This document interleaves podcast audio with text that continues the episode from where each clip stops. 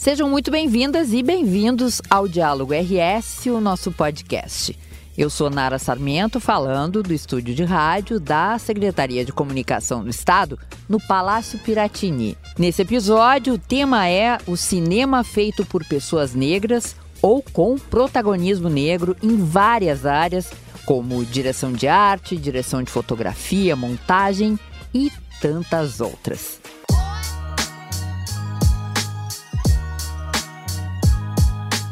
E é para jogar luz, dar voz e vez a essa produção que o Instituto Estadual de Cinema está realizando mais um festival Cinema Negro em Ação. Até 10 de dezembro, a Casa de Cultura Mariquintana recebe uma programação diversificada para conhecer e celebrar a cultura negra através das artes audiovisuais. Mas, para além do evento em si, aqui a gente vai ouvir quem vive como diz Caetano Veloso, a dor e a delícia de ser mulher e negra trabalhando com o cinema.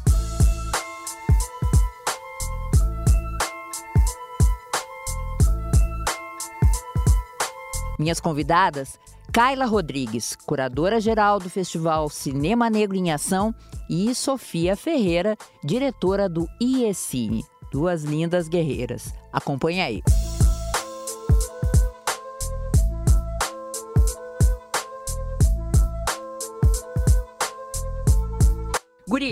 Sofia Ferreira e Caia Rodrigues. Muito legal ter vocês aqui.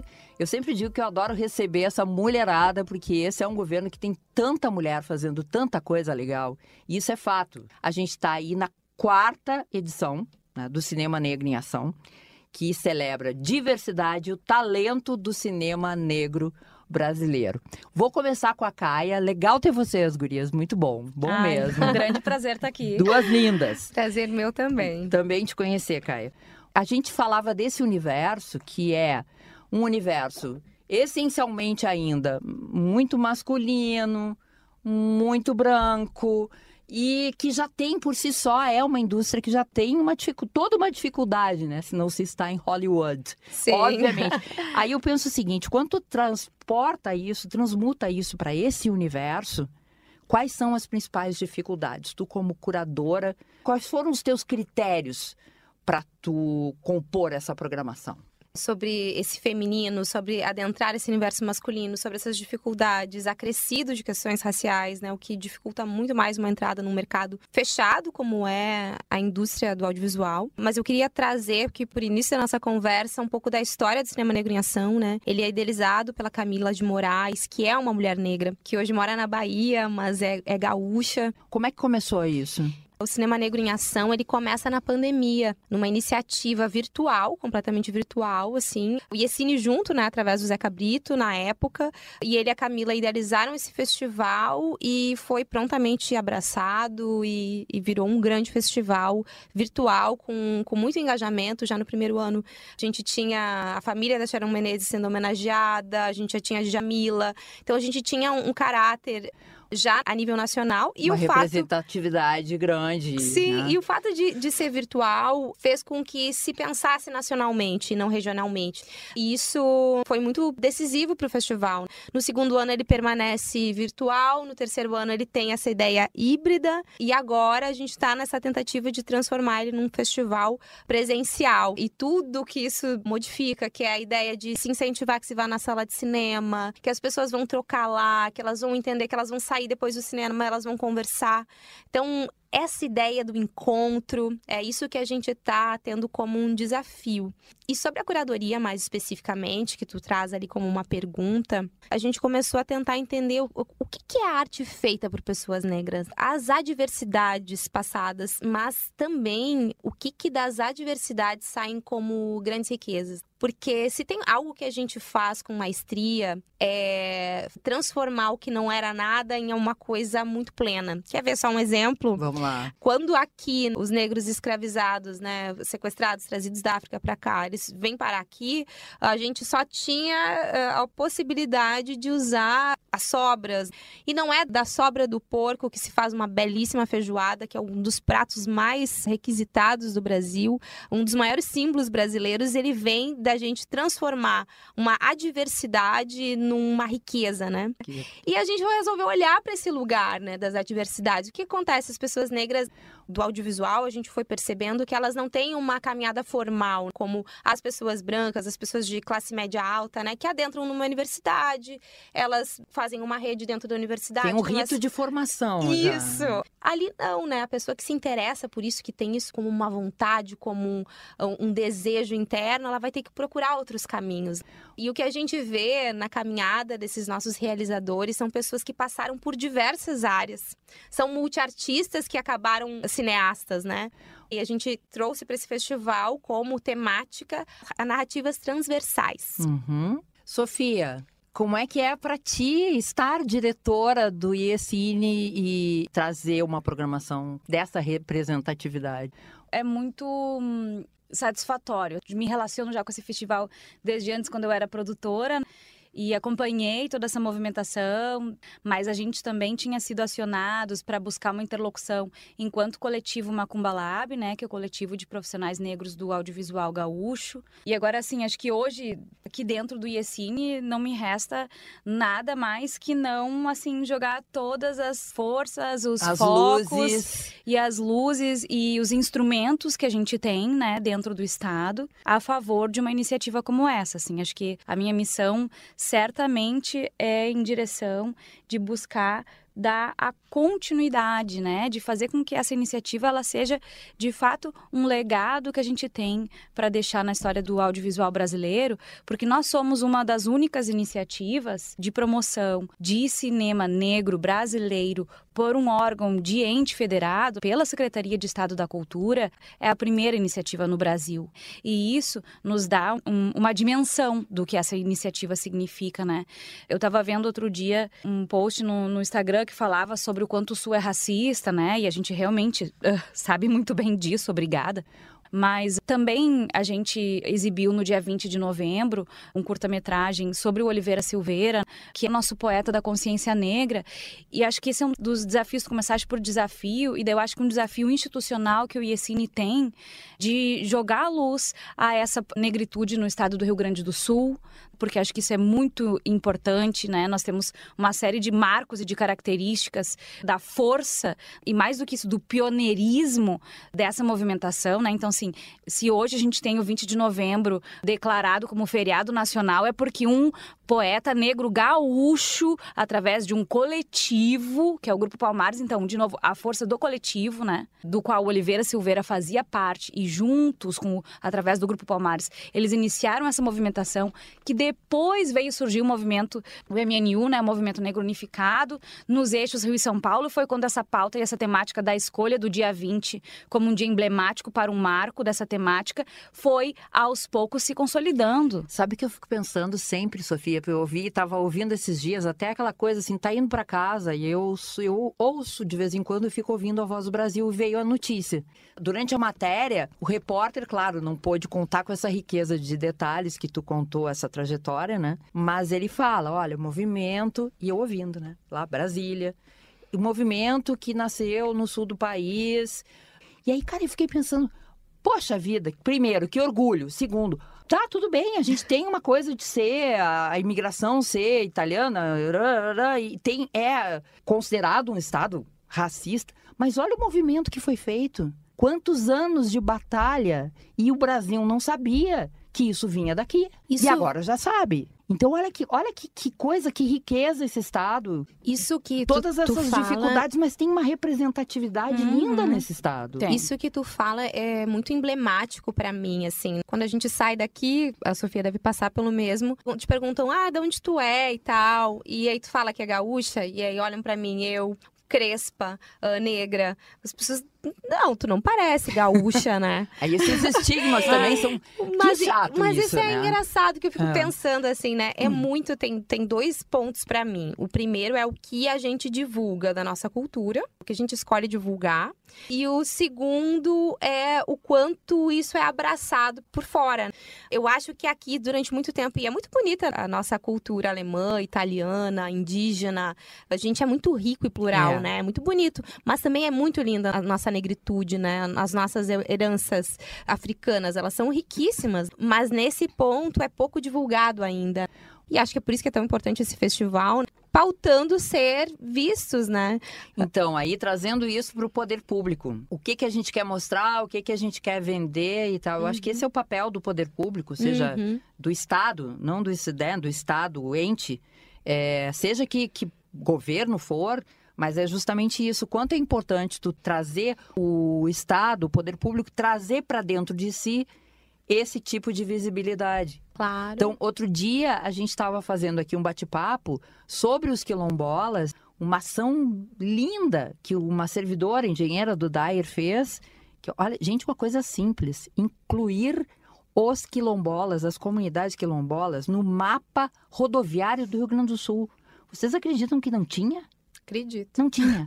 Não tinha. Aquelas plaquinhas que a gente anda na estrada, né? A vila não sei o quê, na serra, ou na campanha, não sei o quê. Tu passava por uma estrada e não tinha uma plaquinha dizendo que ali havia uma comunidade quilombola. E aí tu tem o quê? Diversidade de fato. Aí tu tem a cultura germânica, tu tem a italiana, tu tem o índio e tu tem os negros também. Sim. Então, por isso que é importante esse festival. Por isso que eu falei pra vocês. A gente falar aqui só da programação, hum, né, isso aí tu pega da internet. Mas eu queria mesmo trazer a importância de ter isso acessível e dentro da máquina pública. É o IECine promovendo, tá na Casa de Cultura, Mário Quintana, acessível para quem quiser conhecer. Me claro. empolguei aqui, mas Até porque qualquer Mas é isso, iniciativa, ela é vulnerável se ela não está abraçada por, por um... Legitimada, Pelo, exato. Qualquer né? iniciativa fica vulnerável se não for legitimada, né, pelo Estado. E até isso tu falou dos quilombolas. Aqui em Porto Alegre é o primeiro, existe o primeiro quilombo urbano titulado do Brasil. É em Porto Alegre, né? Que é o quilombo da família Silva. Então a gente também tem um marco histórico dentro disso, né? Dentro da luta quilombola, né? Então o Rio Grande do Sul, ele é um estado muito negro. Se a gente for parar para pensar nos Estados Unidos, que tem uma população negra total de 13, 12, 13%, vamos arredondar, e a gente pensa que aqui no Rio Grande do Sul a gente é 30%, a gente entende que tem grande espaço para executar ainda sobre visibilidade, né? Porque a gente vê a negritude estadunidense, né, que é 12%. E dentro da programação do festival, Gurias, o que que vocês destacam? Eu acho que na esteira disso que a gente está falando, a gente tem vários níveis de invisibilidade, né? A gente está falando, por exemplo, da invisibilidade da população negra no, no estado do Rio Grande do Sul, em relação a como o resto do país nos vê, por exemplo. Mas dentro da própria indústria, a gente também tem que espaços que são ocupados, né? E uma das iniciativas que acompanha o festival desde a sua primeira edição é a gente ter homenageados. Lá na primeira edição, homenageou a família da Sharon Menezes, que é uma família de artistas, né? Eles são gaúchos. A filósofa Jamila Ribeiro e o Sirmar Antunes, que é um grande ator que deixou um legado, que foi assim realmente um pioneiro. Ele abriu a porta de entrada dos sets de filmagem para as telas gaúchas para os atores negros. Nos deixou ano passado e a gente teve assim a, a glória de homenagear ele, foi muito lindo. Na segunda edição a gente homenageou o Jefferson D, que é um dos diretores de mais sucesso, que produziu mais longa-metragens, que tem um legado, assim. Então, para a gente também trazer a luz e o discurso que ele fez aqui de homenagem, ele citou o Sirmar, que marcou quando ele era um guri aqui no Festival de Cinema de Gramado. Ah. E o Sirmar ganhou um prêmio. E ele, vejam isso, gente, o diretor Jefferson D., que tem longas e longas metragens consagrados internacionalmente, roteirista de novela, de televisão, etc. Ele viu que era possível a carreira dele porque ele viu o Sirbar ser premiado no Festival de Cinema de Gramado. Novas possibilidades de vislumbre de futuro, né, para os nossos jovens também e de entenderem que o audiovisual é uma possibilidade de carreira, de mercado. O ano passado a gente teve assim o luxo de homenagear o Antônio Pitanga. Ele veio até aqui a Casa de Cultura, nos celebrou. E ele é muito afetivo, muito querido, Nossa, né? Nossa, ele assim nos deu uma aula do cinema brasileiro, de toda a história, foi assim especialíssimo. E esse ano a gente vai ter a honra de receber aqui a Maria Ângela de Jesus. E bem nessa linha do que a gente está conversando agora, a gente entendeu a importância da gente também reconhecer quem são as pessoas por trás da câmera, né? Quem são as pessoas que têm o poder de ação e a, da tomada de decisão nas mãos. E como é importante que a gente ocupe todos os espaços, não só lá na frente da tela. Sim, porque senão não anda, a engrenagem Exatamente. não anda, né? E que estão nesse espaço de realização. Uhum, então a uhum, Maria Ângela é uma grande produtora executiva. Ela é, foi vice-presidente da HBO América Latina. Ela foi CEO lá da Netflix e agora atualmente ela está na Paramount. Né? Então, ela é a mulher negra que Nossa, esteve que lindo uh, isso, na, nas cabeças das três maiores majors globais que a gente tem aqui no Brasil, atuantes, né? E todo globais é porque é isso mesmo, global, gente. Olha, olha a importância, olha como é interessante a gente vir, chamar essa mulher e dizer, por favor, compartilhe a tua vivência, a tua experiência outra coisa conosco. que tu falou, Sofia, que, é, que também a gente tem que destacar, que é quem estiver lá vendo nesta mulher, ou uma mulher, uma negra também, que, que acha que eu não posso, porque eu não vou conseguir romper barreiras, é tudo muito difícil, não tem lugar para mim nessa indústria, tarará. Vê uma pessoa dessa, dizer, opa, opa, opa, opa, como assim não posso? Uhum. Né? Como tu falou agora uhum. do diretor, uhum, né? do Jefferson de... que se viu, que se claro. reconheceu.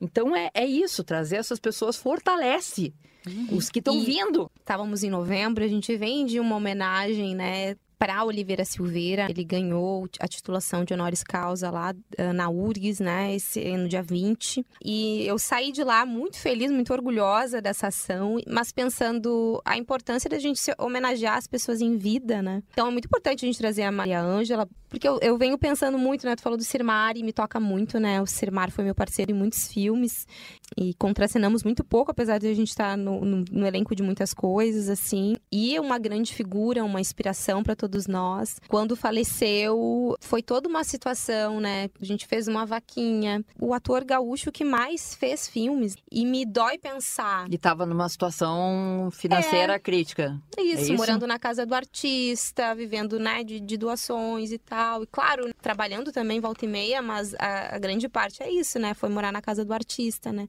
O que, que a gente faz com os nossos mais velhos? Qual é o fim deles, né? Como honrá-los antes e como arranjar recursos para que eles não passem por esse tipo de situação, né? Ter a coragem de viver de arte para quem é uma pessoa negra é diferente Nossa. do que é para uma pessoa branca. O Sirmar ele foi esse corajoso, esse desbravador e chega no final da sua vida ele não tem essa rede. Né? É um ato de uma coragem tão absurda. O artista que é, que é negro, que assim, para mim eu me, chego a me arrepiar mesmo falando sobre isso, sabe? Há de se ter muito peito para carregar isso e realizar. Sabe o que é mais lindo é ver uma jovem falando desse jeito. Cara, é muito bonito. E acho que essa, essa essa nossa programação, né, e esse nosso empenho em trazer realizadores, né, o Aldre Anunciação, que é o roteirista do Medida Provisória, vem até Porto Alegre para compartilhar o processo dele. Ele também escreveu uma peça de teatro, então, voltando à transversalidade, né? Também uma outra coisa que a gente entendeu muito importante é conectar as produtoras audiovisuais com esses profissionais. Ainda mais agora que a gente tem todos os editais na roda, o Rio Grande do Sul está fazendo um trabalho excepcional de ações afirmativas dentro dos editais da LPG. E se der tudo certo, daí é que assim, retomando o compromisso do IECINE também nesse sentido, em parceria, claro, com o Departamento de Fomento e toda a Secretaria de Estado da Cultura que está comprometida com isso, é, a gente está fazendo uma iniciativa também que a gente vai ver muito logo os frutos, essa colheita do que a gente está plantando agora, que é ter essas medidas de inclusão, né? Então, assim, não é só aqui nesse momento do festival, né? Que nem a gente fala assim, ah, nós vamos fazer em dezembro, porque não é só em novembro que a gente debate a pauta da negritude no Brasil. Então, a transversalidade também ela vem aplicada na gestão pública, na forma como os realizadores fazem seus filmes, na forma como os criativos criam de uma peça de teatro até a roteirização disso para transformar em cinema. E todos esses pontos, acho que o que a gente entende aqui que é a nossa forma de valorizar, né? De valorizar, de celebrar, porque a gente também acha importante que, que a gente se reúna para celebrar. Acho que isso é vital, é fundamental, é a maneira que a gente tem, não só de nos conectar, de nos fortalecer, mas de honrar os nossos esforços, os nossos desafios superados e as nossas conquistas e de todos os outros que vieram antes de nós e abriram essas portas para a gente estar aqui hoje também. Que lindo, estava falando da transversalidade e trouxe a figura do Aldri. E eu recentemente vi uma entrevista dele, onde ele estava falando justamente da transposição do Namíbia Não, que é o espetáculo que ele escreveu pré-medida provisória, e o filme Medida Provisória. Então, ele faz o Namíbia Não, ele escreve, ele atua, é dirigido pelo Lázaro e eles decidem transformar num filme, né? Lázaro Ramos. Lázaro Ramos, uhum. isso. Íntima do Lázaro Ramos, como se íntima fosse, tá? É do Lazinho, né? Lazinho. Como se íntima fosse do Lázaro. Bom, pretendo conhecê-lo, é, né? Mas ainda não. É, mas ele, ele traz é, nessa entrevista que a primeira pessoa que eles apresentaram, ou uma das primeiras pessoas que eles apresentaram para tentar construir uma medida provisória, falou não, gente, vocês nunca vão conseguir transformar essa peça em filme. Às vezes a pessoa negra, que é a realizadora, que passou por esse caminho sinuoso, que não, né? Que veio da música, foi fazer videoclipe e aí decidiu fazer audiovisual. Ou que no caso do Aldrin, né, tem uma formação em teatro, é um dramaturgo e aí vira um roteirista. Muitas vezes essas pessoas, por terem passado por essa trajetória diferente, têm uma visão que a outra pessoa que passou por uma trajetória linear não tem. Então tem esse lugar que é para realizar um sonho, uma ideia que tu sabe que é absolutamente possível, como do caso do Aldri. Ele sabia que poderia virar um roteiro. E é tão verdade que é um roteiro que ganhou as salas de cinema e uma bilheteria muito grande, Muitos. sabe? Grande muito, sucesso. Um dos nossos grandes sucessos, uhum. né? Então, celebrar essas narrativas transversais é celebrar isso, esse olhar, que ele é diferente, que ele vai trazer coisas que, eh, que as outras pessoas não estão vendo. É muito rico, né? A gente traz agora, na abertura, a série Amar é para os Fortes fortes, que vem de um argumento trazido pelo Marcelo D2, que é um rapper. É possível, coisas possíveis que talvez o olhar da branquitude ainda não veja, mas quando vê se apaixona, né? E porque são coisas muito ricas. Vai querer sim ver o, o medida provisória, vai lotar o cinema, vai estar tá junto. No fim não é uma briga. Fica feliz que exista, porque é gostoso, é bom, né? Mas às vezes parece impossível porque não foi feito, né? Eu não vou passar a programação aqui, mas pode entrar lá, ver o que que tem, ainda vai dar tempo de conferir aí no final de semana. Como é que acessa a programação? Sofia? Isso, no Instagram tem o arroba Cine Negro em Ação. Uhum. No Instagram do IECine também, arroba IECineRS. A gente vai estar tá passando em TV aberta, na TVE, ah, esse exato. final de a TVE semana. é parceira do projeto. Tem toda isso. a programação uhum. lá no, no nosso Instagram, podem acompanhar. Os eventos aqui na Casa de Cultura Mário Quintana, para quem estiver por aqui, são todos abertos, gratuitos, acontecem na Cinemateca Paula Morim e em outros espaços da Casa de Cultura Mário Quintana. Estão todos convidados para acompanhar agora e depois, mais adiante, para todos sempre nas nossas redes sociais.